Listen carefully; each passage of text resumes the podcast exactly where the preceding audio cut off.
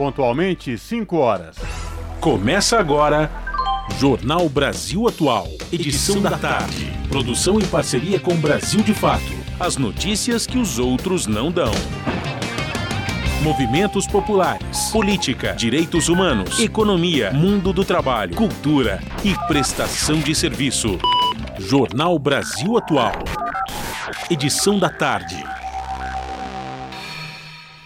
Olá, hoje é quarta-feira, 29 de março de 2023. O Jornal Brasil Atual, edição da tarde, começa agora comigo, Cosmo Silva, e com Larissa Bora. E estas são as manchetes de hoje. Advogado Tacla Duran acusa Moro e Dallagnol de corrupção e denuncia vai e denúncia vai ao STF. E o Sérgio Moro faz petição para tirar do Supremo Tribunal Federal o caso das acusações feitas por Tacla Duran. O ex-juiz da Lava Jato é acusado de envolvimento em esquema de extorsão. Supremo Tribunal Federal manda governo do Rio de Janeiro pagar indenização por bala perdida que matou o menino Luiz Felipe Rangel Bento, que estava dormindo quando foi atingido. Pesquisadora da ONG Campanha Nacional pelo Direito à Educação ressalta que ataque à escola não é decisão individual e reflete contato com extremistas. Chuvas intensas na região norte do país ameaçam Casa de Chico Mendes, patrimônio histórico do Brasil. E o MST cobra celeridade em nomeações do INCRA. Das 29 superintendências, 13 ainda não têm titular. Governo Lula deve lançar Programa Nacional para a Produção de Alimentos Saudáveis em maio. E a Anistia Internacional lança informe anual O Estado dos Direitos Humanos no Mundo, que analisa o ataque à garantia dos direitos humanos em 156 países. E a Rádio Agência Nacional apresenta especial com seis reportagens sobre a ditadura militar. Participe do Jornal Brasil Atual por meio dos nossos canais. No Facebook, facebook.com barra Rádio Brasil Atual. Ou pelo Instagram, arroba Rádio Brasil Atual. Você participa também pelo Twitter, arroba RA Brasil Atual. Ou pelo nosso WhatsApp, o número é 11 96893 7672. Você está ouvindo? Jornal Brasil Atual, edição da tarde uma parceria com Brasil de Fato. Na Rádio Brasil Atual, tempo e temperatura. Quarta-feira mais quente com chuva agora à tarde aqui na capital paulista. Faz 28 graus. Durante a noite, as temperaturas caem para os 20 graus e sem chuva durante o período. Tempo parecido no ABC. Tempo nublado e com pancadas de chuva na região. Os termômetros estão marcando 27 graus agora. Na madrugada, os termômetros ficam na casa dos 20 graus e sem chuva. Quarta-feira nublada e com possibilidade de chuva também em Mogi das Cruzes. Faz 28 graus. Na madrugada, as temperaturas caem para os 19 graus. Em Sorocaba, no interior do estado, o tempo está um pouco mais quente. Faz 27 graus e com chuva entre a tarde e a noite. Na madrugada, as temperaturas caem para os 20 graus. Daqui a pouco eu volto com a previsão do tempo para esta quinta-feira. Na Rádio Brasil Atual, está na hora de dar o serviço. São 5 horas e 3 minutos. Vamos saber a situação do trânsito aqui na capital paulista. A CT, que é a Companhia de Engenharia de Tráfego aqui da capital, informa que neste momento são 407 quilômetros de lentidão em toda a cidade de São Paulo. Lembrando que este número agora reflete a nova metodologia computada pela CT, que além das ruas e avenidas, também computa o trânsito lento nas rodovias que circulam aí a capital paulista. Dentre essas, as regiões que apresentam maiores índices de lentidão, oeste com 130 e sul com 94 quilômetros de lentidão em toda a cidade de São Paulo. Trânsito aqui na Avenida Paulista, por enquanto, segue tranquilo quem vai no sentido da Consolação como quem vai no sentido do, do Paraíso. Lembrando que choveu agora à tarde aqui na Avenida Paulista, chuva forte, mas agora neste momento parou de chover. E atenção motoristas que têm veículos com placas finais 5 e 6. Lembrando que por conta do rodízio municipal essas placas não podem circular hoje no centro expandido. E Larissa Borer, qual a situação do metrô e trens que circulam aí a capital e região metropolitana? Pois é, Cosmo, como você disse, choveu e choveu forte em algumas regiões, mas mesmo assim não, não teve nenhum reflexo nem no metrô, nem na CPTM. Segundo o site do metrô, todas as linhas operam em situação normal. Mesma coisa também no site da CPTM. Todas as linhas estão funcionando em situação normal. E olha só que legal, Cosmo. Amanhã, na estação da CPTM, na estação Luz da CPTM, terá batalha de rima e street dance na quinta-feira. Ah, em continuação, as comemorações do mês da mulher, nesta quinta-feira, dia 30 do 3, diversas mulheres que fazem parte do projeto Ocupação das Minas irão realizar entre as quatro da tarde até às 7 da noite, uma batalha de rima e street dance no sagão, no saguão principal da estação Luz da CPTM, que atende aí as linhas 7 Rubi e 11 Coral. A ocasião é uma parceria da CPTM junto com o Senac e tem como objetivo celebrar e promover a presença feminina nas artes, dando destaque às artistas mulheres e suas performances. Cosmo e como que está a situação das rodovias nesta quarta-feira chuvosa. Pois é, Larissa, antes de falar a situação das rodovias aí, Anchieta e imigrantes, essa informação que você trouxe aí na Estação da Luz, lembrando aos ouvintes da Rádio Brasil Atual, que além da Estação da Luz, que após a reforma ficou maravilhosa, um ponto turístico a ser visitado, no seu entorno tem o Parque da Luz, que cabe aí uma visitação para quem estiver tranquilo em casa, tiver de férias, enfim, parque muito bonito com estátuas. E ao lado, a Pinacoteca de São Paulo também, que é um bom ponto turístico a ser visitado aqui na cidade de São Paulo. Voltando para a situação e os serviços, rodovia Anchieta e rodovia dos imigrantes, como você falou, nesta tarde de quarta-feira chuvosa. A Ecovias, que é a concessionária que administra o sistema Anchieta Imigrantes, instalou a Operação Comboio. Está em vigor e isso sempre acontece quando há pouca visibilidade no trecho de serra. A Ecovias instala a Operação Comboio para dar mais segurança aos motoristas que descem rumo à Baixada Santista. A Operação Comboio está instalada tanto na rodovia Anchieta como na rodovia dos imigrantes. Portanto, trânsito lento para quem desce neste momento para a Baixada Santista utilizando a Anchieta e a rodovia dos imigrantes. Quem sobe da Baixada Santista rumo ao ABC e à capital pela Anchieta ou rodovia dos imigrantes, tranquilo, sem nenhum problema aí para os motoristas. Larissa. E é isso, você que está nos ouvindo, você quer tem alguma atualização para mandar para gente sobre o trânsito ou sobre a situação dos transportes por trilhos? Manda para gente pelo WhatsApp. O número você já sabe, é o 96893 7672. Salve rapaziada, nós somos o grupo Casuarina. A gente tá aqui na Rádio Brasil Atual, 98,9 FM. Aqui rola as notícias que as outras não dão e as músicas que as outras não tocam. Participe da programação pelo WhatsApp 96893 7672. Valeu!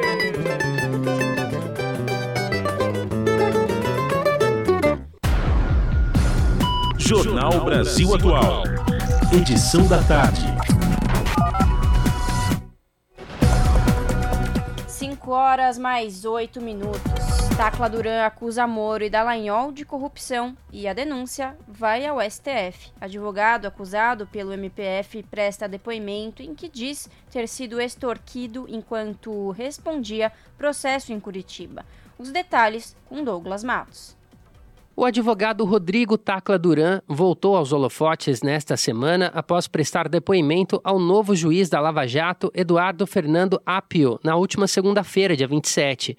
Acusado de corrupção, enquanto o ex-juiz Sérgio Moro e o ex-procurador Deltan Dallagnol atuavam na operação, Duran disse a Apio ter sido chantageado em troca de benefícios o juiz decidiu enviar o caso de Duran e as provas que ele diz ter sobre o assunto ao Supremo Tribunal Federal, uma das cortes capazes de julgar pessoas com foro privilegiado, como é o caso de Moro, senador, e Dallagnol, deputado federal. O magistrado também determinou que Tacla Duran seja incluído no Programa Federal de Testemunhas, por conta do grande poderio político e econômico dos envolvidos. Rodrigo Tacla Duran foi preso em Madrid, na Espanha, em novembro de 2016, por determinação do então juiz federal Sérgio Moro. Suspeito de ser um operador do sistema de pagamento de propinas pagas pela Odebrecht a políticos, ele foi solto três meses depois. Desde que saiu da prisão no exterior, Duran passou a fazer acusações de corrupção contra a Lava Jato.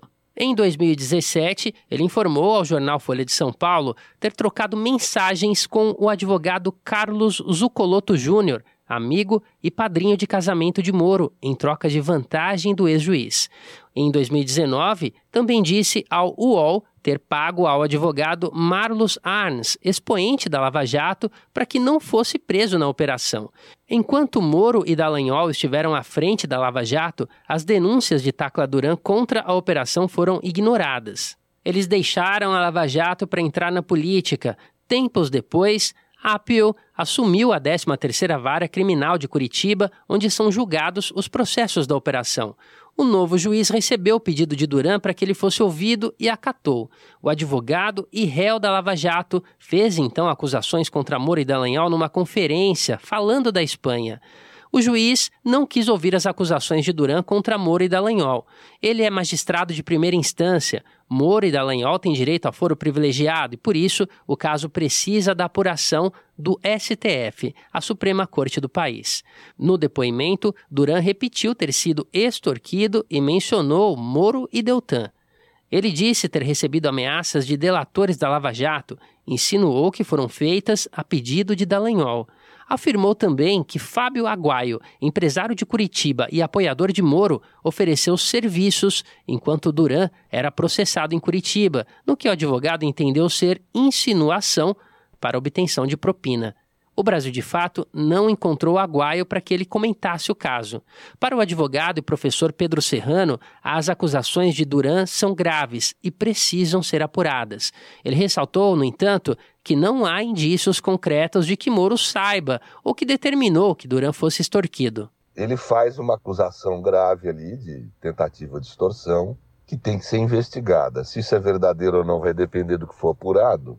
E mesmo que tenha havido por parte do advogado uma tentativa de extorsão, tem que provar que o Moro e a esposa dele estavam sabendo desse tipo de coisa e estavam envolvidos nisso. Não é fácil essa prova. Né? Mesmo que se prove que o advogado agiu oferecendo favores, etc. Tal, isso não quer dizer que o Moro ia, teria ciência disso, ou que estava disposto a oferecer de fato esses favores. Né? Então, objetivamente, eu acho que que tem que ter prova e agora tem que investigar. Não tem sentido não investigar, porque houve acusação de um delito grave ali, né? Precisa investigar.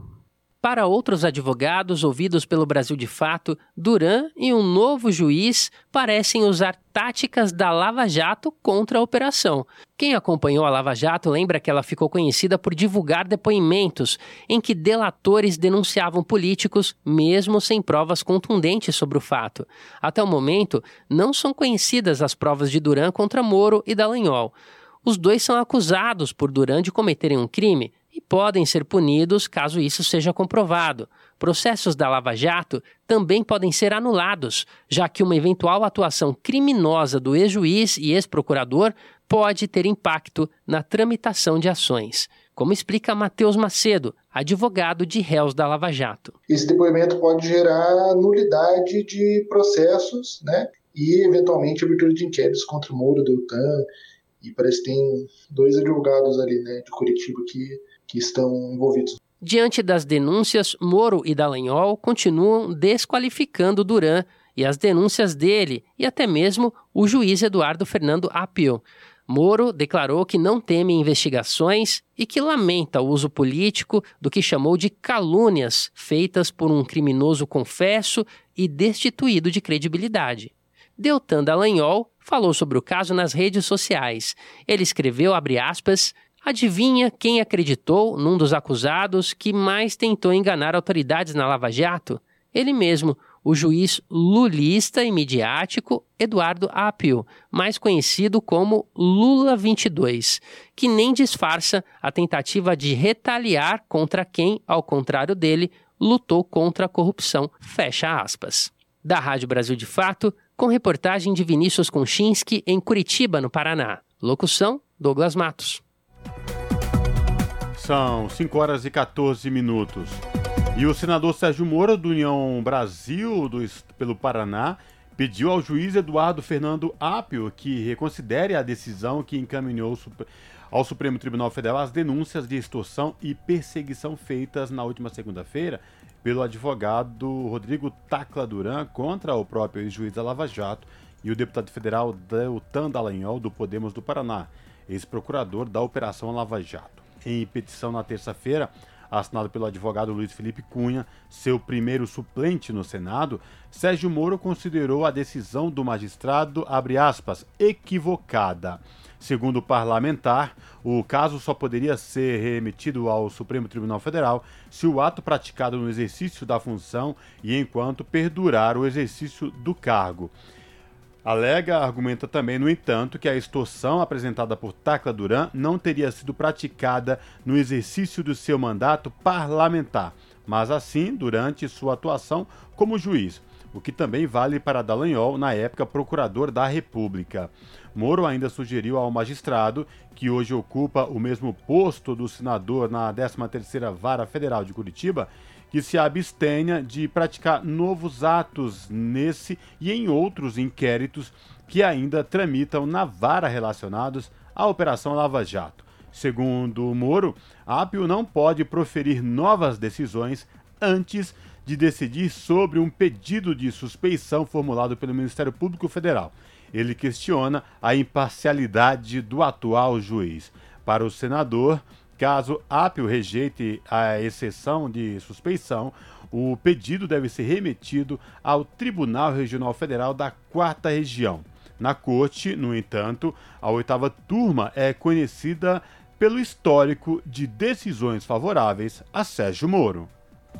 E em entrevista coletiva na manhã desta quarta, o ministro das Relações Institucionais, Alexandre Padilha, foi enfático depois de questionado sobre como o Palácio do Planalto vê a anunciada volta do ex-presidente Jair Bolsonaro, que ainda não se sabe se está confirmada para amanhã, dia 30.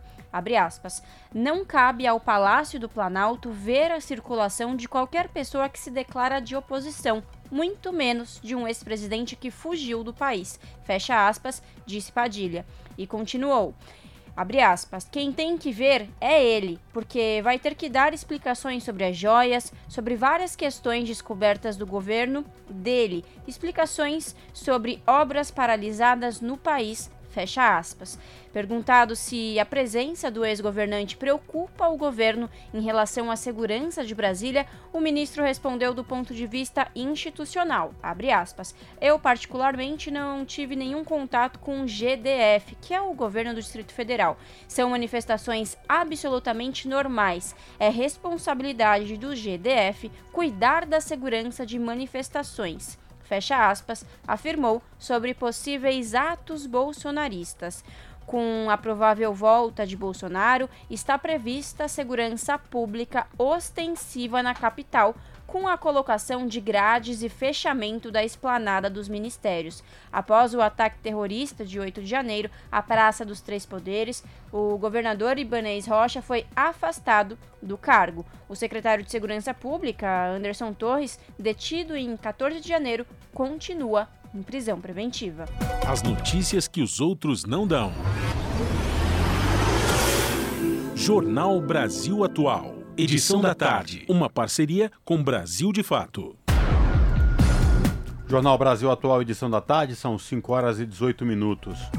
O presidente da Câmara disse a prefeitos de todo o país que a casa vai debater o financiamento do piso da enfermagem. Arthur Lira participou da marcha em defesa dos municípios em Brasília, onde também anunciou que, a pedido de parlamentares, o governo deve adiar a entrada em vigor da nova lei de licitações. Acompanhe os detalhes com Ana Raquel Macedo. O presidente da Câmara dos Deputados, Arthur Lira, anunciou prioridade para três temas de interesse dos prefeitos ao participar nesta quarta-feira da 24ª Marcha a Brasília em defesa dos municípios. Entre esses temas está o financiamento do Piso Nacional da Enfermagem, aprovado pelo Congresso em 2022. A lei que definiu o valor de R$ 4.750 como piso a ser pago aos profissionais da enfermagem na rede pública e privada está suspensa pelo Supremo Tribunal Federal. Na Câmara, uma proposta de emenda à Constituição prevê um repasse estimado em 9 bilhões de reais anuais para cobrir a despesa, como destacou o presidente Arthur Lira. Vamos promover um amplo debate a respeito dessa discussão da PEC 25 em cima de 1,5% de aumento do FPM para suportar as despesas que foram feitas principalmente em matérias que eram indispensáveis, mas não tinham uma programação orçamentária, como a matéria justa que foi aprovada, como pisos enfermeiros, mas que não pode recair nas costas de os entes mais fracos, sejam hospitais filantrópicos, públicos ou municípios que têm e vivem de repasses federais. A proposta surgiu de debates na Confederação Nacional dos Municípios, que organiza a Marcha Brasília. O texto está na Comissão de Constituição e Justiça da Câmara, de onde, se aprovado, ainda deverá passar para uma comissão especial antes de chegar ao plenário. Outra proposta de emenda à Constituição destacada pelo presidente Arthur Lira na fala aos prefeitos é a que inclui entidades de representação de municípios de âmbito nacional no rol de legitimados para propor no Supremo Tribunal Federal ação direta de inconstitucionalidade e ação declaratória de constitucionalidade. Esse texto já está pronto para votação pelo plenário. Outro projeto de interesse dos prefeitos, que está atualmente em discussão na Câmara, é o que pretende evitar quedas na arrecadação em razão de mudanças no rateio do Fundo de Participação dos Municípios decorrentes da contagem populacional. Ao estimular a participação dos gestores municipais nos debates sobre esses três projetos, o presidente da Câmara, Arthur Lira, pediu apoio também para uma reforma tributária possível. A Confederação Nacional dos Municípios tem enriquecido sempre esse processo com sua participação muito atenta nos debates. É nesse objetivo uma reforma de modo a não prejudicar os interesses municipais. Trabalharmos por uma reforma que torne mais justa a distribuição de recursos entre os municípios e que favoreça o desenvolvimento de todos de forma mais equânime. Arthur Lira aproveitou a marcha a Brasília para anunciar ainda que, a pedido de parlamentares, o Poder Executivo deverá adiar para março de 2024 a entrada em pleno vigor de todas as regras da nova lei de licitações. Prefeitos pediam mais tempo para ajuste à norma, que valeria agora em abril. A edição deste ano da Marcha em Defesa dos Municípios trouxe a Brasília representantes de mais de 4.200 municípios, com a participação esperada de cerca de 10 mil pessoas nas atividades ao longo da semana. Da Rádio Câmara de Brasília, com informações da Agência Câmara, Ana Raquel Macedo. Jornal Brasil até a edição da tarde são 5 horas mais 22 minutos. Entenda o conflito entre Lira e Pacheco por conta da tramitação de MPs no legislativo. Analistas destrincham o cenário e destacam concentração do poder na presidência da Câmara nos últimos anos. Os detalhes com Daniel Lamir. Os presidentes da Câmara dos Deputados e do Senado seguem em disputa em torno da tramitação de MPs, medidas provisórias, no Congresso Nacional. Ainda sujeitas a um rito especial adotado durante a pandemia, tais matérias agora são alvo de uma queda de braço entre Arthur Lira e Rodrigo Pacheco. A discórdia tem paralisado os trabalhos nas duas casas e criado problema para ambos os lados e também para o governo Lula. O conflito teve início em fevereiro, quando Pacheco, presidente do Senado, decidiu pelo retorno dos trabalhos das comissões mistas que avaliam MPs. O fato incomodou deputados que o acusaram de tomar uma decisão unilateral. Antes da crise sanitária de Covid-19, o fluxo das MPs envolvia, em primeiro lugar, a avaliação do texto por um colegiado formado por senadores e deputados. Na sequência, após o aval do grupo, a medida era analisada separadamente por cada casa legislativa, sendo a Câmara a primeira a votar o texto. O modelo era atrelado também a uma regra específica. A relatoria das MPs era obrigatoriamente revezada entre Câmara e Senado. Ocorre que o início da pandemia fez com que o Supremo Tribunal Federal autorizasse um rito mais célere para o andamento dos trabalhos em torno das MPs. A Corte permitiu anular temporariamente a análise dos textos por parte de comissões mistas. O formato foi uma resposta às demandas relacionadas à crise sanitária, acompanhando o ritmo das necessidades do momento. Foi também uma forma de administrar com mais eficiência o trabalho virtual gerado pela pandemia.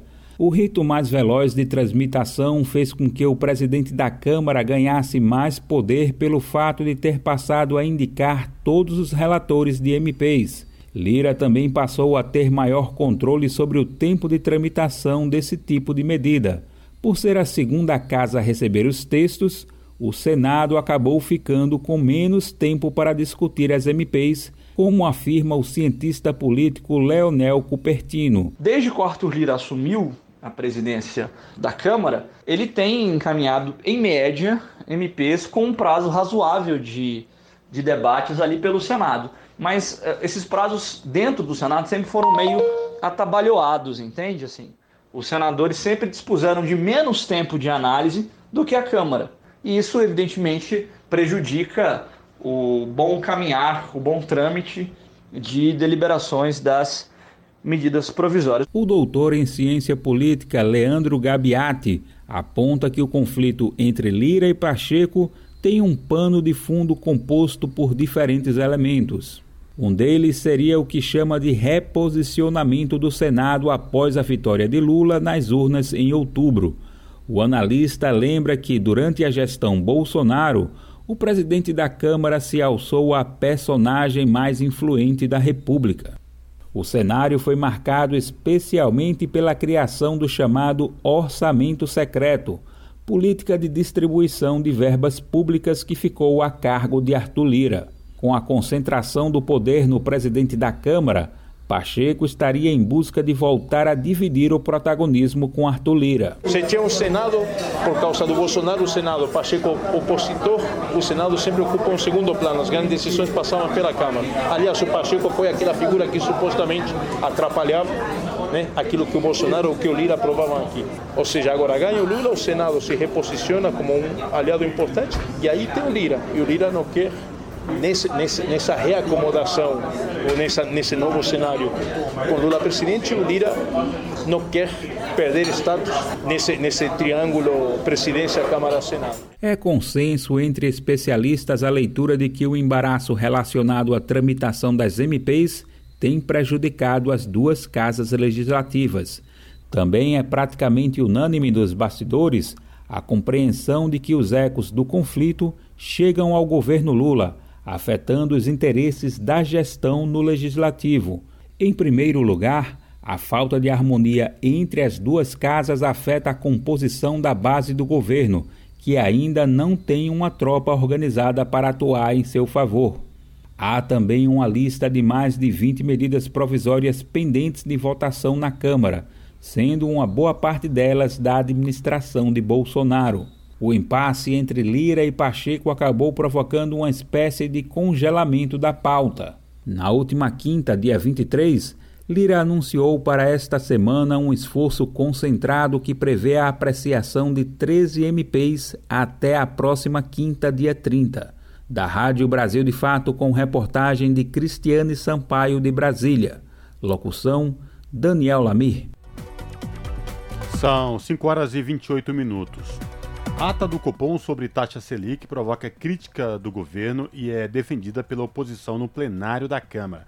Os detalhes com o repórter Marcelo Lacha.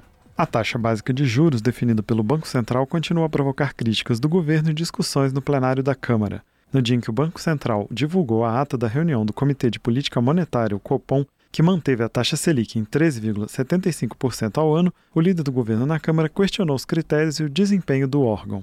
O Copom justificou a manutenção da taxa de juros com o argumento de que ainda existem riscos de crescimento da inflação, não só no Brasil como no mundo. Na ata, o comitê mencionou ainda a incerteza sobre o arcabouço fiscal, regra ainda não anunciada pelo governo que vai substituir o teto de gastos. O líder do governo na Câmara, deputado José Guimarães, do PT do Ceará, criticou os juros altos e disse que o Banco Central não cumpre o que determina a lei que garantiu autonomia ao órgão.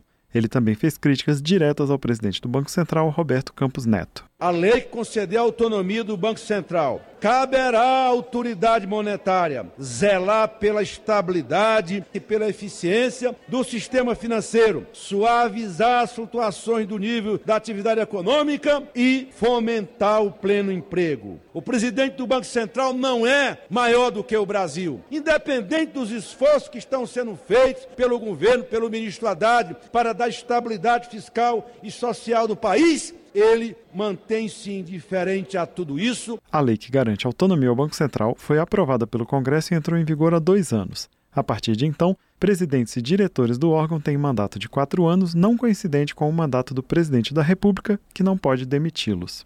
Desde que a taxa Selic foi mantida no atual patamar, deputados da base do governo sobem à tribuna da Câmara para criticar a medida e cobrar juros mais baixos, com o argumento de que os juros altos impedem o crescimento da economia e a redução do desemprego.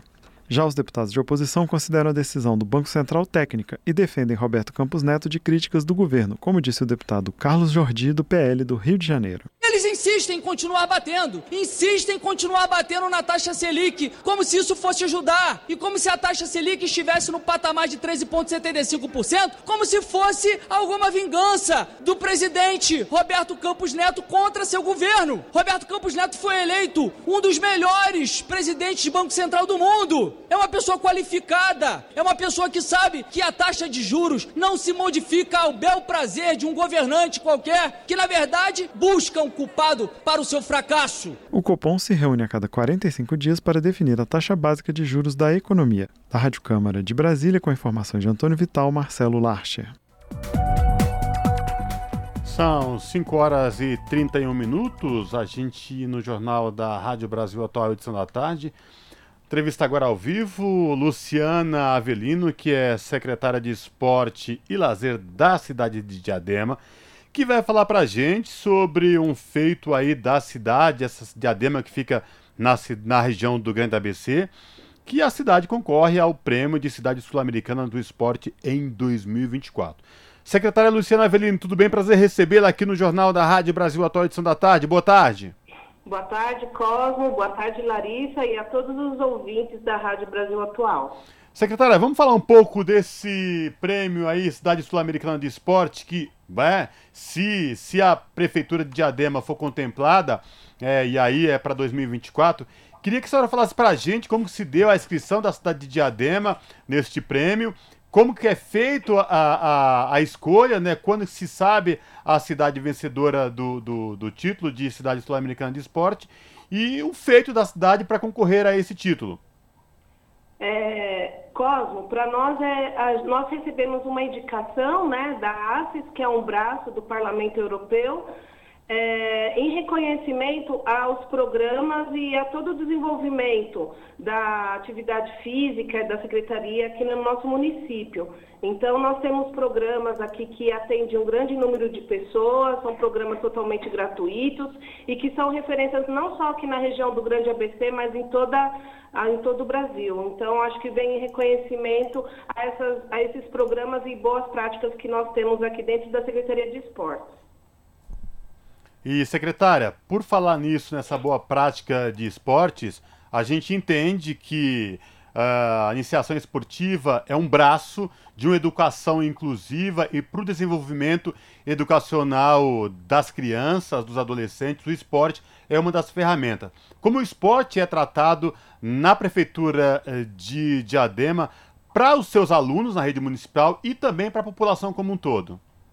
A gente acredita, Cosmo, aí a gente tenta implementar em todas as nossas políticas de acesso, que o esporte também é um grande é, instrumento de inclusão social e de cidadania. Então, quando a gente está não só com as crianças, com a juventude, mas também com com as, as, pessoas adultas e da melhor idade, a gente entende que também é um espaço propício para essas práticas de cidadania, de discussões sobre direitos e sobre outros temas que a gente consegue, através da, dos nossos espaços, também trabalhar com esses alunos. Perfeito, Luciana. Boa tarde. Aqui quem está falando é a Larissa. É um prazer falar com a senhora. Bom, Luciana, como a senhora mesmo já tinha dito, este selo, né, que a cidade de Diadema concorre, é dado pela entidade aos municípios que promovem boas práticas no segmento do esporte, né, voltadas para a população em geral. Luciana, eu quero que a senhora fale um pouco para a gente e para os nossos ouvintes um pouco de quais são esses espaços esportivos, quais são esses programas que o município realiza e se tem alguma, alguma coisa específica para a população idosa. Olha, a gente não classifica é, uma atividade única para pessoa idosa. A gente tem um, várias práticas onde também essa população pode estar fazendo a sua atividade física. O que a gente tem de referência há mais de três décadas aqui, e é um programa que a gente tem com maior visibilidade, é o programa Mulheres em Movimento, que apesar do nome não atende somente as mulheres. Esse programa é, é, de prática da atividade física regular, né? É um programa que já existe há todo esse tempo dentro da nossa cidade. É, nós atendemos uma média de mais de duas, dois mil alunos, aí alunas, né? Nas salas de ginástica, onde a gente trabalha também eixos de pertencimento, saúde e de gênero. Então, todas essas questões ligadas ao feminino, às dificuldades, a, a a toda a superação da mulher na sociedade, relações étnico-raciais, enfim, a gente consegue, para além da questão da atividade física, trabalhar muito essas questões em sala de aula. Muito também por conta do trabalho dos professores, que também têm esse engajamento e historicamente são referências.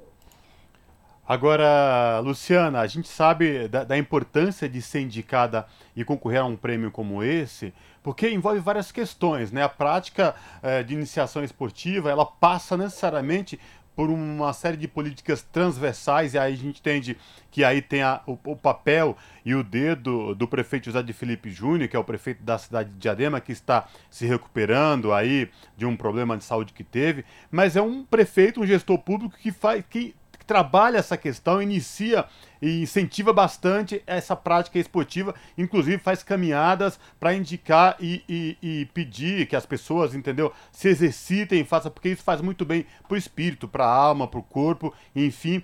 Eu queria lhe ouvir também sobre a questão dos espaços públicos. Como que é essa questão dos espaços públicos aí para a iniciação de esportes na cidade de Diadema?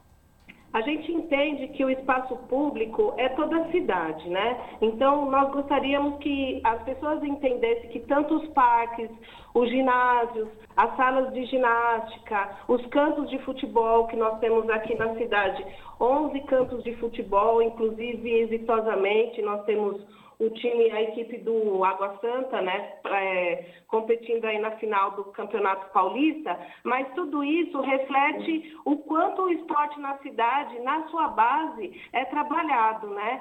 Só nas escolas de futebol que nós temos gratuitamente nesses 10, 11 campos na cidade, nós temos mais de 3.700 alunos que praticam essa modalidade, né, nesses campos de forma gratuita. Então a gente começa a atender desde os seis anos e essas crianças, esses jovens, eles têm é, conosco até uns 18, 17 anos e tem a possibilidade, como também tiveram é, alguns jogadores que hoje compõem a equipe do Água Santa, passaram pelas nossas escolas, mas todos os espaços, tanto as, as, quadras, os parques, a gente tem o Caminhando Bem, que é prática de caminhada orientada. Você estava comentando sobre o prefeito, que gosta muito de caminhar, e ele também gosta muito de pedalar, ele é uma pessoa muito ativa. Então, ele, ele é um personagem muito importante no, no espelho para que a população consiga e, e, se estimule a sair do sedentarismo e a, vir fazer a prática de atividade física, né? É, a gente tem escola de esporte em todos os nossos ginásios, são cinco ginásios e um clube esportivo, né? Temos uma piscina, o ano que vem teremos uma outra piscina e temos mais de dois mil alunos ali, tanto nas aulas de hidro quanto nas aulas de iniciação e aperfeiçoamento de natação, né? Temos uma atividade também é, do rendimento esportivo que eu até colocaria como um grande é, destaque nessa gestão, porque quando nós retornamos, a gente é, restabelecer o nosso calendário esportivo, que tinha sido, ao longo de oito anos, desconstruído, e fortalecemos essas equipes representativas. E, e o ano passado nós conseguimos um feito histórico para a nossa história, quanto cidade, ficarmos é, em quinta colocação nos Jogos Regionais. E a gente tem investido bastante no, no desporto né, de competição, sendo que no mês de agora de abril nós teremos um marco que é pela primeira vez a sessão da Bolsa Atleta. Então, nunca tivemos esse benefício e esse ano a gente vai conseguir também, como um marco, poder disponibilizar é, para os nossos atletas que nos representam com tanto carinho a, das diversas modalidades da nossa cidade. Agora, secretária Luciana Avelino, por falar em futebol, em campos de futebol, nós temos um fato inédito. A cidade de Diadema tem um time, que é o Águia Santa, que vai disputar aí a final do Campeonato Paulista de Futebol da série especial.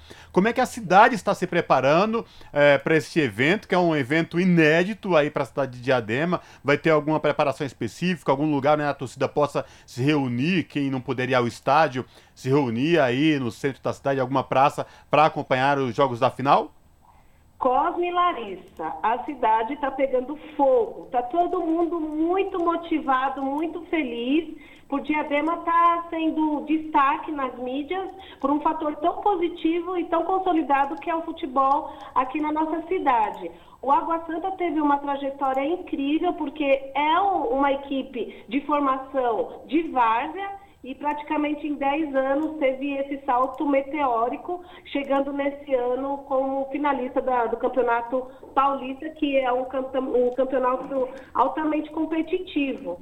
Então, assim, a cidade está muito feliz. Existe aqui em Diadema, para quem não conhece, uma praça que fica numa região central, se chama Praça da Moça, e é um local onde os grandes eventos acabam acontecendo. Então, a prefeitura vai disponibilizar um grande telão, um sistema bem grande de segurança, de acolhimento, né, para que todos os munícipes que não consigam ir para Barueri, né, no domingo ou na arena do, do Palmeiras no, na próxima semana, possam assistir o jogo e acompanhar essa equipe que genuinamente é da cidade. É totalmente gratuito, haverá sorteio de camisa, da camisa do time assinada pelos jogadores, haverá DJ para animar a festa, enfim, vai ser um momento de de confraternização da, das pessoas que vierem para a praça, de muita alegria, esperamos, mas de celebração, principalmente do esporte. É o esporte que está unindo aqui a nossa cidade num evento muito importante para todos nós. Que legal, Luciana. Eu imagino a euforia de vocês. E bom. Por fim, qual é a importância do município concorrer a este título, Luciana? Qual é a visibilidade que isso traz para a cidade?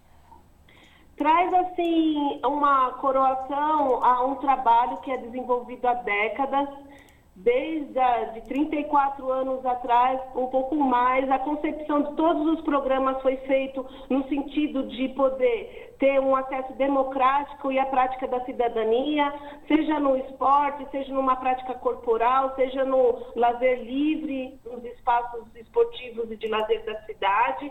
Então, vem coroar todo um trabalho consolidado há anos. Mas não só isso, toda a população e todos os profissionais que de alguma forma passaram e estão e que virão para somar junto conosco e coloca o esporte e o lazer numa forma central dentro das discussões esportivas, é, pontuando ele como um instrumento muito importante para o acesso e exercício da cidadania. Agora, Luciana, para a gente finalizar, quando sai a, a, a resposta é, para o título, se a cidade vai ser ganhadora deste selo de cidade sul-americana, é, e onde será realizado, e se em caso a prefeitura ganhando este prêmio, onde ele será recebido, enfim, quem recebe pela cidade? Ah, isso daí é, um, é, é todo um processo, né? É, nós recebemos uma, visi uma visita em janeiro do Parlamento Europeu de alguns membros que vieram visitar a cidade e verificar de fato se nós estaríamos ou não aptas a concorrer a esse título. Em agosto, virá uma comissão maior né, de integrantes desse parlamento, com integrantes de outros países também daquele território e a gente vai receber essa visita por dois, dois, dois dias. Depois que essa comissão vem e verifica novamente, é, no finalzinho de setembro, começo de outubro, a gente recebe a resposta positiva ou negativa, mas se Deus quiser vai dar tudo certo. E, e no final de novembro, na última semana de novembro ou na primeira semana de dezembro, o prefeito e algumas pessoas da secretaria, eu e a minha equipe, iremos lá em Bruxelas, no Parlamento Europeu, receber esse título que tanto é, vai nos deixar aqui vai, é, felizes, né? Agora, Luciane, também, é, também tem, além do Parlamento Europeu, tem a chancela da Organização das Nações Unidas para Educação, Ciência e Cultura, que é a Unesco. É isso mesmo, né? É isso mesmo. Por um ano, né, no ano de 2024, a gente vai poder usar em todas as nossas divulgações, em todos os nossos materiais, essa chancela da Unesco, juntamente com o do Parlamento Europeu, né? E isso para nós é muito importante porque nos abre várias portas, como todo esse ano aqui de 2023 já tem aberto e a gente acredita que abrirão mais ainda. Então, a gente ganha uma visibilidade e possibilidades, não só de emendas é, parlamentares, mas também de apoio do, das indústrias, do, do comércio, né, do terceiro setor. E isso é muito importante para uma Secretaria de Esportes e lazer que historicamente não tem tantos recursos para implementar suas práticas e suas políticas. Perfeito. Luciana Avelino, secretária de Esporte e Lazer da cidade de Diadema, falando aí do, desse prêmio importante que a cidade concorre, que é o título de Cidade Sul-Americana de Esporte em 2024. A gente fica na torcida aí pela cidade de Diadema, sucesso para vocês. E em caso Diadema sendo vencedora deste selo, deste título, você volta aqui para falar com a gente e trazer e mostrar esse título é, da cidade esportiva caso a cidade ganhe, viu? Obrigado, boa sorte, abraço. Agradeço muito, Cosmo, Larissa e todos os ouvintes da Rádio Brasil Atual. Falamos aqui com a Luciana Avelino no jornal Brasil Atual. Você está ouvindo? Jornal Brasil Atual, edição da tarde. Uma parceria com Brasil de Fato. 5 horas mais 46 minutos. Na Comissão de Constituição e Justiça na, da Câmara, Flávio Dino desmonta fake news de deputado bolsonarista. O deputado federal André Fernandes, do PL do Ceará, sem entender funcionamento de site, diz que ministro responde a 277 processos. Os detalhes com Douglas Matos. O ministro da Justiça e Segurança Pública, Flávio Dino, demonstrou bom humor para rebater uma mentira propagada pelo deputado federal bolsonarista André Fernandes, do PL do Ceará, numa audiência da Comissão de Constituição e Justiça da Câmara dos Deputados nesta terça-feira. Dino rebateu uma acusação falsa de Fernandes. A fala do ministro, que causou risadas em muitos dos presentes na audiência, foi em resposta à afirmação feita pelo parlamentar de que ele responderia a 277 processos judiciais. Ocorre que a fonte da informação era o site Jus Brasil. Neste momento, Dino, que é professor de direito, deu uma aula ao deputado. Dizer que pesquisou no Jus Brasil. Eu vou contar, olha, eu sou professor de direito, eu vou contar para os meus alunos como anedota, como piada. O senhor acaba de entrar no meu livro de memórias. O que Fernandes não sabe ou fingiu não saber é que a simples menção ao nome de qualquer cidadão no site Jus Brasil mostra de fato documentos vinculados aos tribunais de todo o país. Só que isso não quer dizer que as pessoas mencionadas são necessariamente aquelas que estão respondendo a processos, como explicou Flávio Dino. O Jus Brasil, deputado, quando bota o nome, quando bota o nome, não aparece os nomes de quem responde a processo.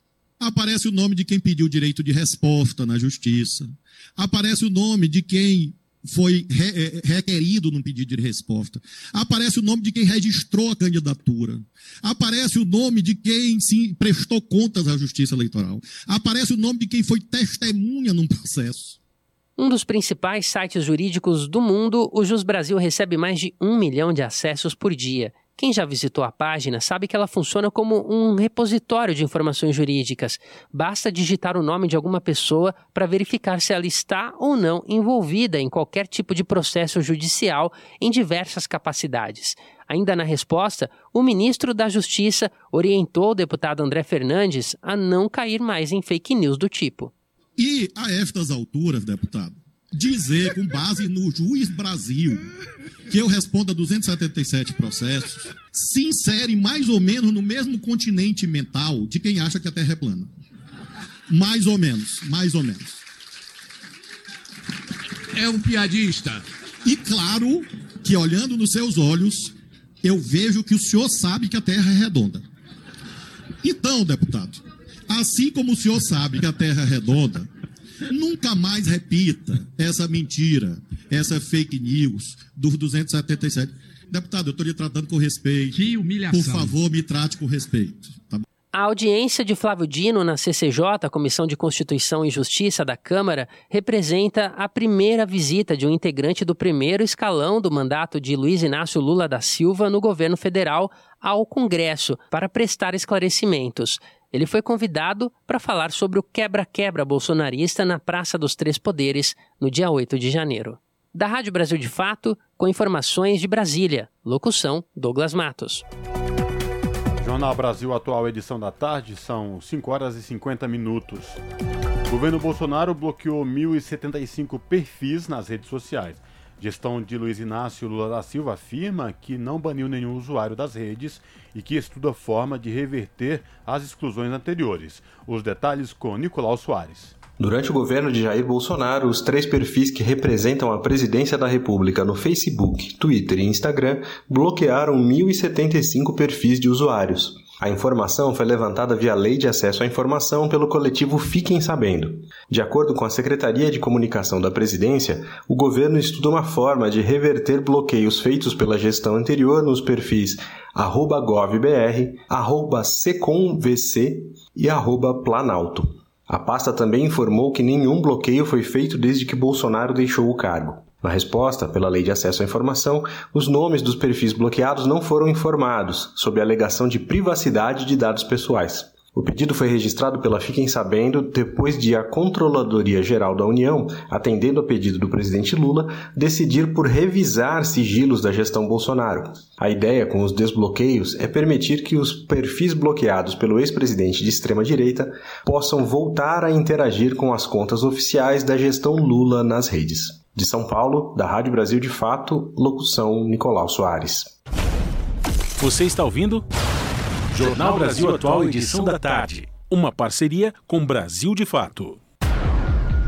Organizações da sociedade civil lançaram ontem, num evento em formato virtual, uma rede com o objetivo de superar a crise da mobilidade no Brasil e lutar para que ela seja um meio de garantir mais democracia e acesso a direitos sociais. Acompanhe na reportagem de Kaique Santos. A coalizão da sociedade civil pela mobilidade vai ser lançada nesta terça-feira em transmissão ao vivo pela internet.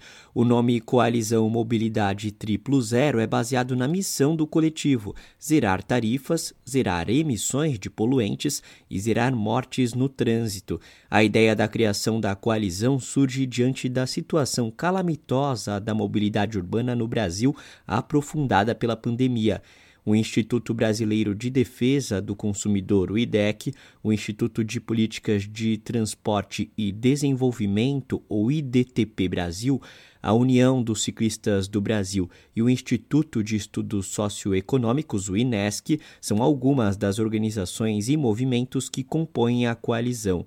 Lorena Freitas, coordenadora de gestão da mobilidade no IDTP Brasil, apresenta a iniciativa. A gente está partindo do princípio de que a mobilidade nas cidades no Brasil, né, que a gente está discutindo no Brasil, mas infelizmente isso não é uma exclusividade nossa, é, é uma mobilidade que ela é muito feita pautada no uso do carro, né? É uma coisa muito. As nossas vias elas são muito direcionadas para um uso muito específico de um público muito específico, né? Então, a nossa ideia com essa coalizão, no meu entendimento, é a gente pensar em formas de fazer com que a mobilidade que a gente chama de mobilidade sustentável, ela se torne mais presente, né, na vida da população, na cotidiano das nossas cidades e que ela seja uma mobilidade que seja menos letal, né? Porque a gente tem um trânsito que mata e lesiona muitas pessoas é, todos os anos. E é um fato, Lorena se baseia em informações do DataSUS que mostra que os acidentes de trânsito em 2020, por exemplo, mataram mais de 32.700 pessoas. Foram 15 mortes a cada 100 mil habitantes, uma situação que choca de tão alarmante. Daí uma das missões de acabar com os casos ou pelo menos evitar, diminuir o número de acidentes que terminam de forma fatal. E aí, né, falando do eixo zero mortes, eu estou falando muito sobre a questão dos sinistros de trânsito, ou seja, os atropelamentos, né, as colisões que, que enfim, vão gerar um número elevado de mortes e muitas vezes também é, lesados permanentes, né, que também vai gerar aí um, um custo para a Seguridade Social. Mas não só falando disso, né, é, as, as, os problemas que estão linkados ao trânsito e à, à saúde da população, eles não se atêm só a questão é, dessas ocorrências, né?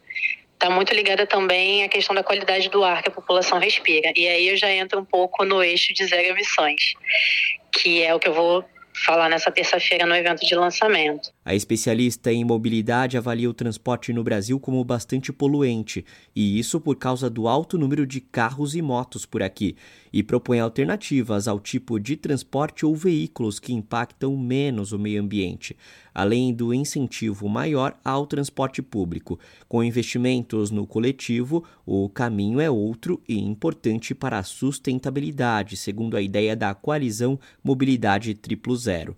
O coletivo vai apresentar a proposta de criação do SUM, o Sistema Único de Mobilidade. A analista do programa de mobilidade do IDEC, Ani Oviedo, comenta. A gente vai lançar no lançamento o nosso primeiro produto coletivo, que é o texto do Sistema Único de Mobilidade, que a gente acha que é uma forma de construir política pública no Brasil para fortalecer os sistemas de mobilidade.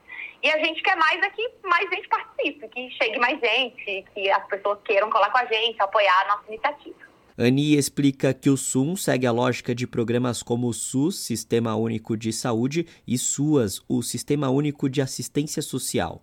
E o que, que a gente vê nesses modelos que a gente acha que seria necessário para a gente construir um SUM, que é um sistema único de mobilidade. A gente vê todas as esferas do governo articuladas entre si para ter um maior controle social, para ter uma maior quantidade de recursos e para distribuir corretamente esses recursos. Então, quando a gente pensa no SUS, a gente vai lá em cima, no Conselho Nacional de Saúde, lá no alto, na, no governo federal, no Ministério da Saúde, e chega até a ponta, que é o UBS, que atende a pessoa no território a gente entende que é necessário ter essa estrutura para mobilidade, ter uma política pública nacional que discuta como remunerar o sistema, como fazer para ter mais transparência nos serviços de transporte público que hoje são zero transparentes, como incentivar a adoção de uma frota elétrica, por exemplo, de ônibus, para reduzir as emissões, como fazer para que o espaço viário dê prioridade aos pedestres e à mobilidade ativa como um todo, que eles sejam o cerne do planejamento urbano. A gente acha que precisa de uma construção mais ampla, numa escala federal e estadual, para a gente ter mais recursos e mais expertise também, trocar experiências, né? O que cada um está vendo, o que está acontecendo nas suas localidades. Então, por isso que a gente acha que ir em direção ao SUM, ao Sistema Único de Mobilidade, é uma solução, é começar a resolver os problemas da mobilidade no Brasil. Para saber mais sobre a proposta da coalizão, o evento de lançamento começa às 7 horas da noite desta terça. Basta acessar o canal do IDTP Brasil no YouTube para acompanhar. O endereço é youtube.com/idtp Brasil. Kaique Santos, Rádio Brasil Atual e TVT. São 5 horas e 58 minutos. Nelson Piquet é condenado a pagar 5 milhões por falas racistas e homofóbicas. Os detalhes com Pedro Gabriela, com Gabriela Moncal. O ex-piloto de Fórmula 1, Nelson Piquet, foi condenado por falas racistas e homofóbicas realizadas em uma entrevista em 2021. Ele deverá pagar 5 milhões de reais, que serão direcionados para fundos de promoção da igualdade racial e contra a discriminação da comunidade LGBTQIA+. A decisão de primeira instância foi tomada pela vigésima Vara Cível de Brasília. Os alvos das falas de Piquet foram os pilotos de Fórmula 1 Lewis Hamilton, Keck e Nico Rosberg. A ação foi ajuizada por quatro organizações: São elas Francisco de Assis, Educação, Cidadania, Inclusão e Direitos Humanos, Centro Santo Dias de Direitos Humanos, Aliança Nacional LGBTI, e a Associação Brasileira de Famílias Homotransafetivas. Na análise do caso, o juiz Pedro Matos de Arruda considerou que o discurso do réu traz tom discriminatório. Para Amanda Souto Baliza, da Aliança Nacional LGBTI, a decisão mostrou que a sociedade vem evoluindo em relação a condutas racistas e homofóbicas. Ela atua na área jurídica e disse que a sentença pode ser vista como um grande paradigma para mostrar que esse tipo de conduta não deve mais ser tolerada. Na sentença, o juiz usou para cálculo da indenização o valor da doação que Nelson Piquet fez à campanha de reeleição de Jair Bolsonaro, do PL. De São Paulo, da Rádio Brasil de Fato, com informações da redação. Locução: Sara Fernandes. Pontualmente, 18 horas. Rádio Brasil Atual. Para sugestões e comentários, entre em contato conosco por e-mail redação@jornalbrasilatual.com.br ou WhatsApp DDD 11 96893 7672. Acompanhe a nossa programação também pelo site redebrasilatual.com.br. Câmara lança a campanha de combate à violência política contra mulheres. A repórter Maria Neves acompanhou a solenidade. Com a presença das ministras das Mulheres, Aparecida Gonçalves, e da Igualdade Racial, Aniele Franco, a Câmara lançou a quarta edição da campanha de combate à violência política contra mulheres. Na opinião da segunda secretária da Câmara, deputada Maria do Rosário, do PT Gaúcho, ao realizar esse trabalho de conscientização, o parlamento passa um recado para a sociedade brasileira de que nenhuma violência contra a mulher deve ser aceita e toda mulher deve ser respeitada.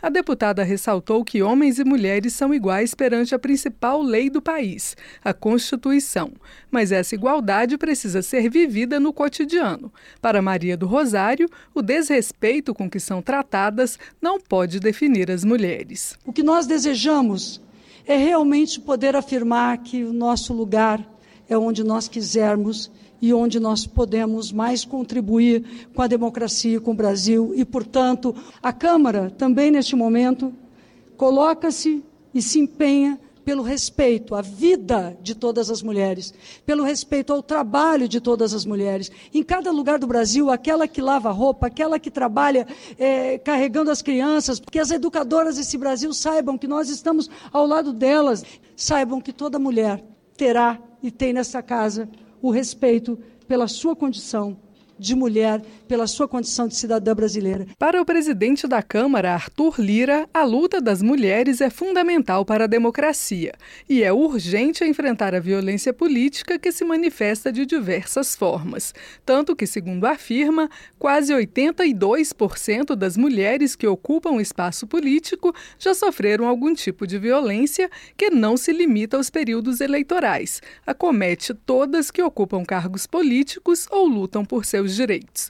Arthur Lira sugere, inclusive, que a Câmara coordene uma ação com outras entidades para criar um protocolo de combate à violência política. Não podemos permitir que a violência política contra as mulheres continue a ser uma realidade em nosso país. A Câmara dos Deputados está disposta a combater e criar mecanismos para prevenir tais comportamentos, para apoiar o trabalho de todas as mulheres que se envolvem na política a fim de que possam exercer plenamente as funções para as quais foram eleitas ou se dispõe a exercer. Na opinião da ministra da Igualdade Racial, Aniele Franco, não é possível falar sobre esse tema sem lembrar a que talvez tenha sido a maior violência política do Brasil, o assassinato de Marielle Franco. Então, vereadora do Rio de Janeiro, Marielle, irmã de Aniele Franco, foi morta em março de 2018 e até hoje não se sabe quem foram os mandantes nem a motivação do crime.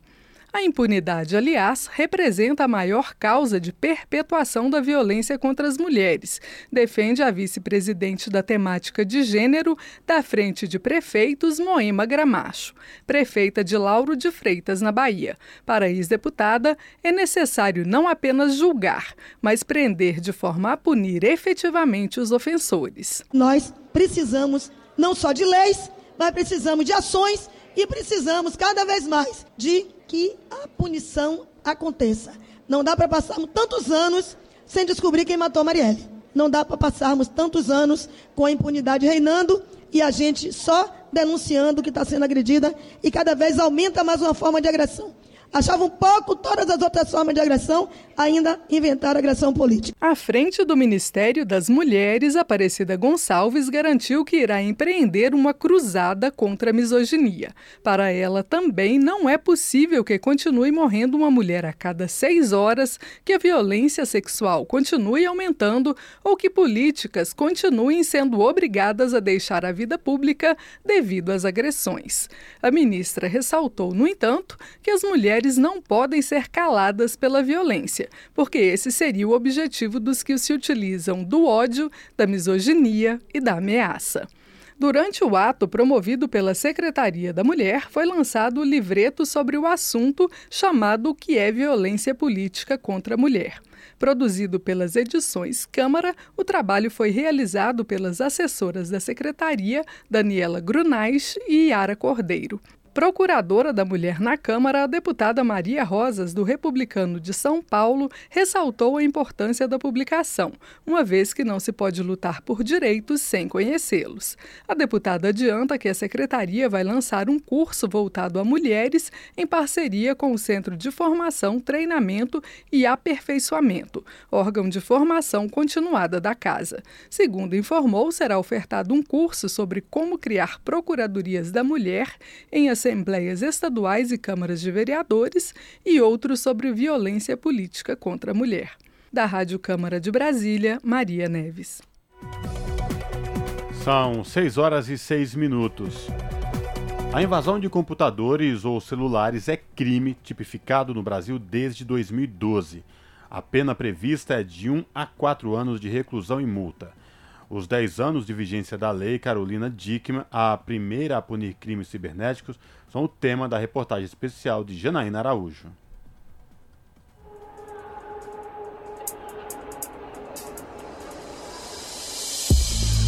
Há 10 anos entrava em vigor, no dia 30 de março, a lei que incluiu no Código Penal a tipificação de crimes virtuais e delitos informáticos. Conhecida como Lei Carolina Dickman, a norma ganhou vida a partir da repercussão do que aconteceu com a atriz. Em 2011, ela teve seu computador pessoal invadido e 36 fotos íntimas divulgadas em redes sociais após não ceder à extorsão dos criminosos. Quando a sanção da lei completou 10 anos, em novembro do ano passado, Carolina Dickman publicou um depoimento em suas redes sociais sobre o assunto. Em 2011, eu passei por um processo doloroso. A minha intimidade foi invadida e isso gerou uma grande discussão pública. Eu tive fotos roubadas e fui extorquida. Ou eu pagava a quantia pedida ou as minhas fotos seriam publicadas. Eu me recusei a pagar o dinheiro pedido pelos criminosos e eu tive essas fotos íntimas divulgadas na internet. Tudo isso gerou tanta discussão que se fez urgente a criação de uma lei que protegesse as pessoas, principalmente as mulheres, porque são as principais vítimas de crimes na internet. A fim de garantir segurança no ambiente virtual, no mesmo ano, seis deputados federais apresentaram proposta para tratar sobre invasões de dispositivos eletrônicos e uso das informações obtidas. O projeto de lei prevendo os crimes decorrentes do uso indevido de informações e materiais pessoais relativos à privacidade de qualquer pessoa na internet, como fotos e vídeos, foi analisado pelos senadores que enfatizaram a necessidade da medida também para combater as fraudes financeiras cometidas por meio eletrônico.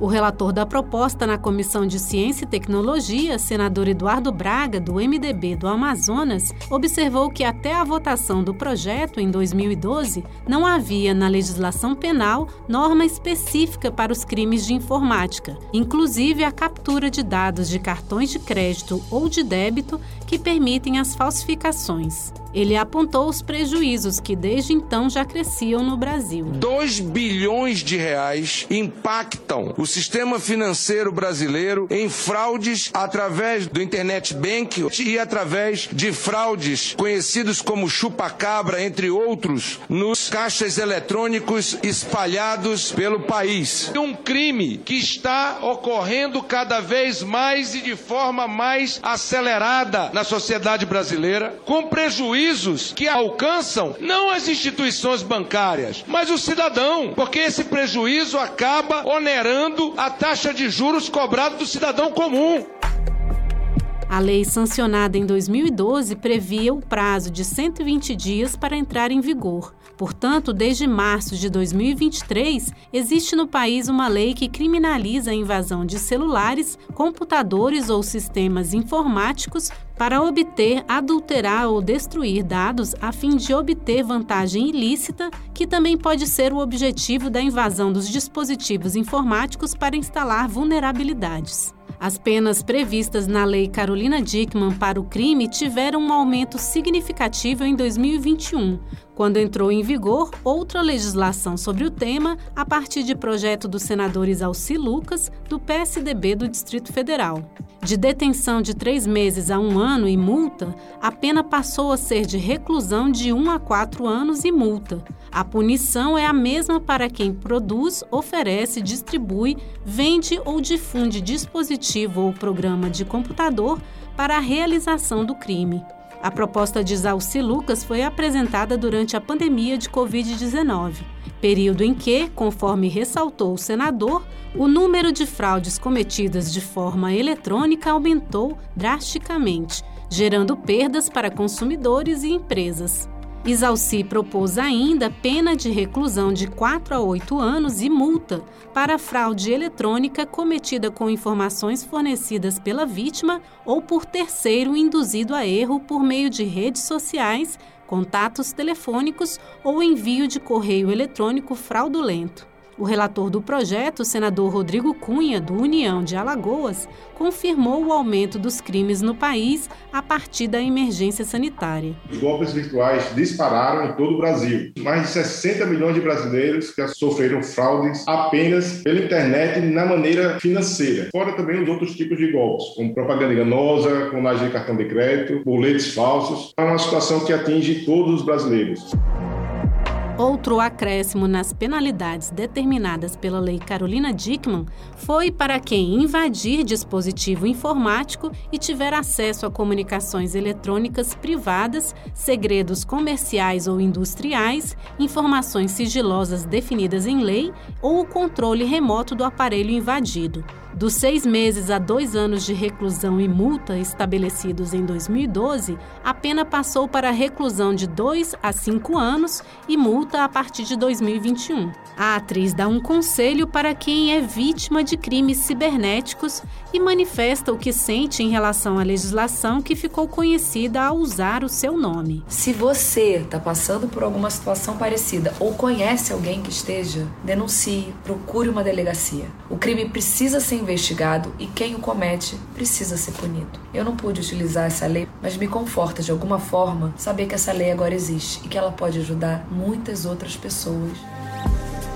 A Lei Carolina Dickmann também incluiu no Código Penal regras para interrupção ou perturbação de serviço informático, telemático ou de informação de utilidade pública, e ainda a equiparação de cartão de crédito ou débito a documento particular para estabelecer a pena de reclusão de 1 a 5 anos e multa a quem falsificar esses itens.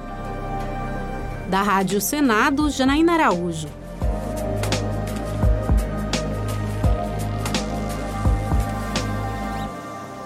Esse é o Jornal Brasil Atual, edição da tarde.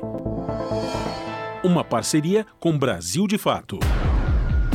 18 horas mais 13 minutos. E a Rádio Agência Nacional apresenta um especial com seis reportagens sobre a ditadura militar. Essa é a terceira da série e fala sobre como a ditadura militar contribuiu para o genocídio dos povos indígenas. A reportagem analisa ainda semelhanças com ações do governo Bolsonaro. Os detalhes com o repórter Gésio Passos. Semana passado presente. Ditadura e democracia. Devastação, violência, fome, doenças e morte de milhares de indígenas e Anomami em sua terra em Roraima. Esse retrato, não por coincidência, é o mesmo do período do Brasil governado por Jair Bolsonaro e da ditadura militar no país. Além da tortura, censura e assassinato de milhares nas cidades e no campo, a ditadura causou um genocídio entre povos indígenas brasileiros. O relatório da Comissão Nacional da Verdade, finalizado em 2014, indica que apenas na investigação de 10 povos foi estimado mais de 8 mil mortes decorrentes do governo militar. No caso do povo Yanomami, segundo a comissão, não há número oficial de mortos, mas se estima que chegue aos milhares. Em depoimento à Comissão Nacional da Verdade, Davi Copenaua, líder Yanomami, relembrou o descaso do governo durante a realização de grandes obras. Segundo a liderança, as estradas abriram caminho para os invasores garimpeiros e fazendeiros.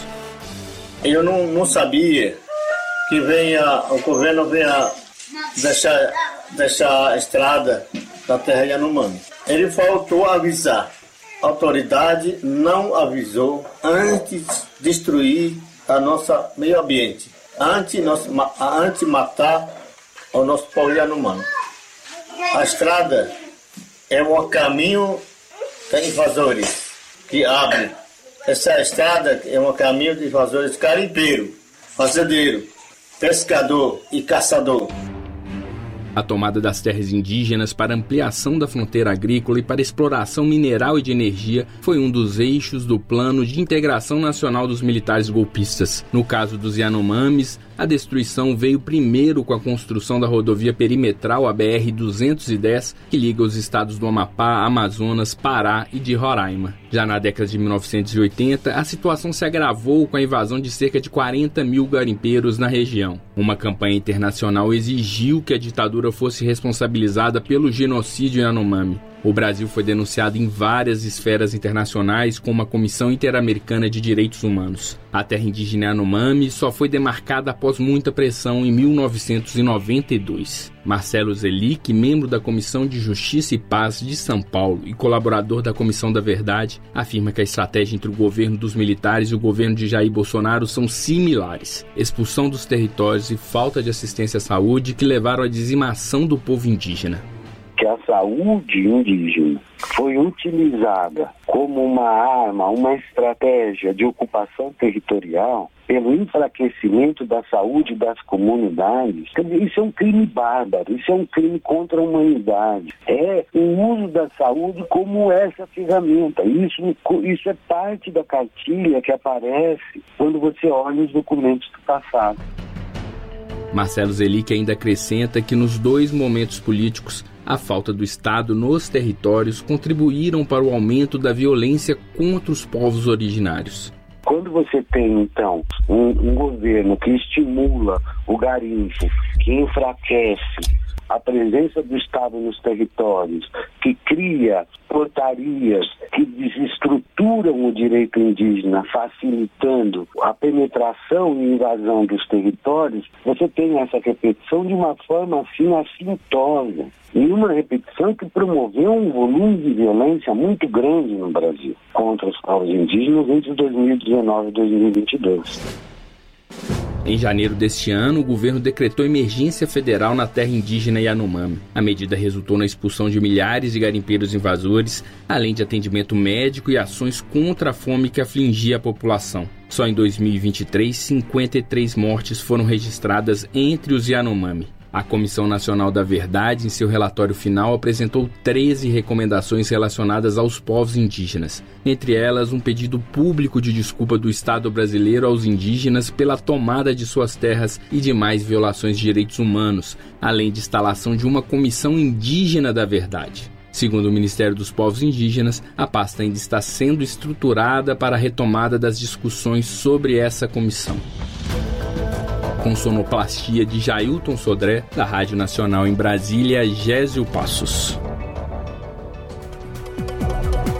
Jornal Brasil Atual, edição da tarde, são 6 horas e 18 minutos.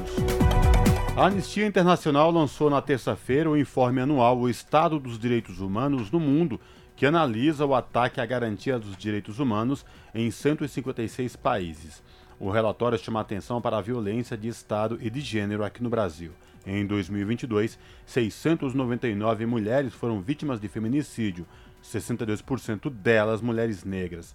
Segundo a anistia, a situação social, política e econômica do país continuou se deteriorando no último ano do governo de Jair Bolsonaro. A reportagem é de Camilo Mota. A Organização Não Governamental de Defesa e Promoção dos Direitos Humanos, Anistia Internacional, divulgou nesta terça-feira o novo relatório anual que monitora a garantia dos direitos humanos e violações em 156 países. No Brasil, a situação política, social e econômica se deteriorou no último ano, de acordo com a organização. O relatório aponta as frequentes chacinas por agentes de segurança pública que atingem de forma desproporcional pessoas negras, em bairros marginalizados. A violência também atinge as mulheres negras. 699 foram vítimas de feminicídio no ano passado. 62% delas mulheres negras. Violência que tem gênero e cor. Para Mônica Brito, coordenadora do coletivo de mulheres negras Maria Maria de Altamira, o Comunema, uma violência do capitalismo acentuada pelo silenciamento das mulheres no país.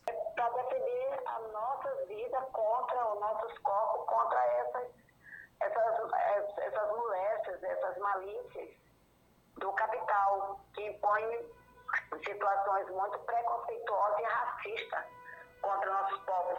Para você ver, quando eles não conseguem é, observar a legislação, eles passam por cima da legislação, desmerecendo qualquer tipo de escuta das nossas populações aqui.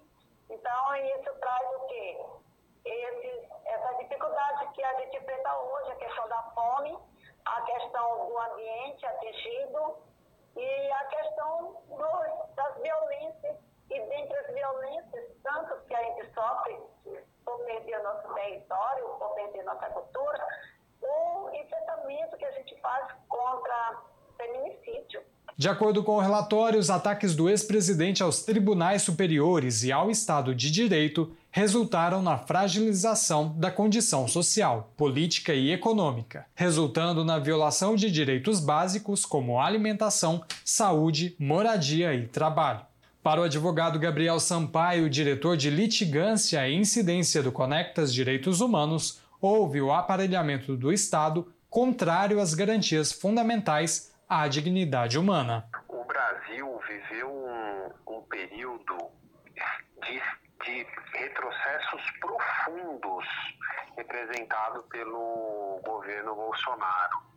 Esse retrocesso se deu tanto no campo institucional, com, como você bem destacou, aparelhamento de estruturas do Estado que deveriam promover direitos e que, em lugar disso, passaram a ser fonte de ataques aos direitos, a defensores de direitos humanos e, e, vocalizarem também para uma base social extremamente conservadora um elemento de coesão ideológica uh, que uh, afront, afrontou ao longo desse ciclo de governo um, um conjunto de avanços uh, em relação a direitos e garantias fundamentais o relatório também relembra o assassinato de Marielle Franco, quatro anos após o crime contra a vereadora defensora dos direitos humanos e seu motorista Anderson Silva, não houve julgamento. Numa campanha junto ao Instituto Marielle, a Anistia Internacional cobra das autoridades uma solução para o crime ocorrido em 2018. O ministro Flávio Dino pediu a abertura de inquérito na Polícia Federal, junto ao Ministério Público do Rio de Janeiro e a Polícia Civil, para investigar o crime e chegar aos mandantes. Além de Marielle, ativistas foram assassinados no Pará o jornalista Dom Philips e o indigenista Bruno Pereira na Amazônia, Raimundo de Oliveira do Movimento Sem Terra e tantas outras, vítimas por defenderem a pluralidade e os direitos humanos. Enquanto isso, a violência ainda é uma realidade e depende da recomposição do Estado para garantir os direitos fundamentais, como afirmou Sampaio. A fim de recompor a institucionalidade do Estado voltada a assegurar a tutela dos direitos e garantias fundamentais. Isso significa recompor os órgãos de Estado que são voltados à defesa e à garantia dos direitos humanos. Camilo Mota, Rádio Brasil Atual e TVT. E presidenta da FUNAI, Joênia Wapichana, elege medidas urgentes para a território Yanomami. Mais informações com a repórter Priscila Mazenotti proteção territorial e desintrusão de garimpeiros, além da aplicação correta de recursos. São medidas urgentes que devem ser tomadas no território Yanomami. A avaliação é da presidenta da FUNAI, Joênia Wapichana. Ela esteve nesta quarta-feira na comissão do Senado, criada para acompanhar as ações na região apontou o aumento das invasões e das áreas de garimpo e a desestruturação da assistência de saúde indígena, além da falta de políticas de proteção desses povos, como as causas de uma tragédia anunciada. Ela falou sobre o que deve ser feito. Superar esse quadro, né, o desmatamento, a destruição dos ecossistemas, contaminação do solo, da água, é, dos, assoreamento dos rios, a diminuição da população do peixe, a contaminação de peixe por mercúrio, a diminuição da roça.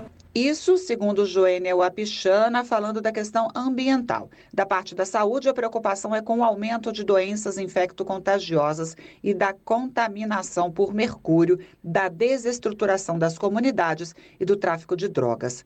Da parte da fiscalização das leis, o rastro do ouro precisa ser revisto. Segundo ela, acabar com a boa-fé, a possibilidade de compra do ouro sem o certificado de origem. O Marcos Caigang, que é do Ministério dos Povos Indígenas, disse que o Ministério trabalha em conjunto com outras áreas para montar um plano de atuação conjunta, mas que o principal, uma das coisas que deve ser o foco, é o aumento efetivo na região dos servidores da FUNAI, das equipes de saúde e também garantir mais orçamento para as ações na região. Da Rádio Nacional em Brasília, Priscila Mazenotti. São 6 horas e 26 minutos. Chuvas intensas ameaçam Casa de Chico Mendes, patrimônio histórico do Brasil. Lá do líder seringueiro está em fase final de reformas já teve que ser fechado após enchentes históricas em 2015. A reportagem é de Murilo Pajola. O imóvel onde o líder seringueiro mais importante do país viveu e foi assassinado está ameaçado pelas fortes chuvas que atingem a região norte.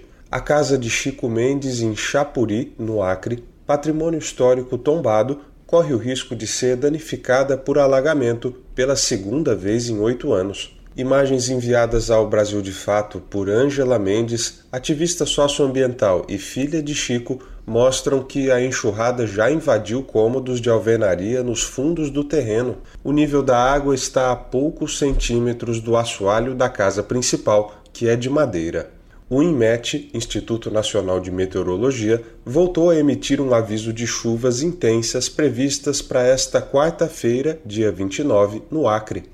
Em poucos dias choveu mais do que o esperado para todo o mês de março no estado. Segundo o governo estadual, 40 mil pessoas foram atingidas e cerca de 5 mil estão desabrigadas ou desalojadas.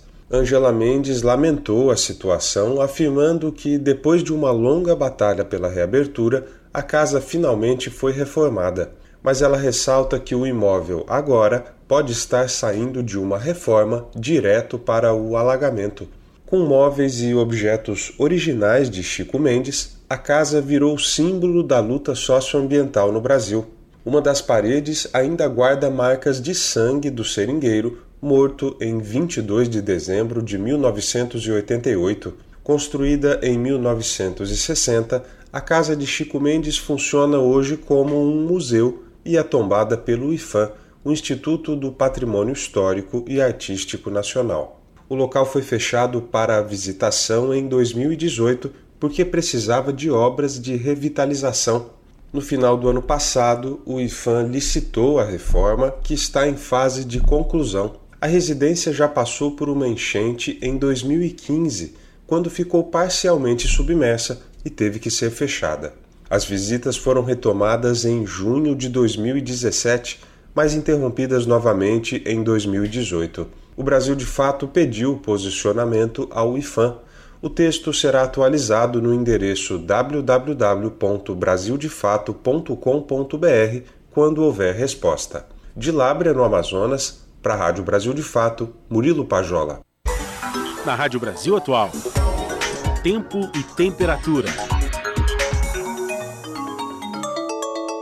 Tempo nublado e com chuva à tarde e à noite nesta quinta-feira. Os termômetros vão ficar entre os 20 e 31 graus aqui na capital. Previsão que se repete em todo o ABC. A quinta-feira será nublada e com possibilidade de pancadas de chuva à tarde e à noite. Os termômetros vão ficar entre 19 e 30 graus. Em Mogi das Cruzes não será diferente. O tempo vai ficar nublado e com pancadas de chuva à tarde e à noite. Temperaturas entre 19 e 30 graus. Em Sorocaba, no interior do estado, o dia vai ser nublado e com pancadas de chuva à tarde e à noite. Os termômetros vão ficar entre os 20 e 30 graus. Camilo Mota, Rádio Brasil Atual. Termina aqui mais uma edição do Jornal Brasil Atual, edição da tarde, que teve a apresentação de Larissa Borer e Cosmo Silva e nos trabalhos técnicos Fábio Balbini. A gente volta amanhã a partir das 5 da tarde. Tchau!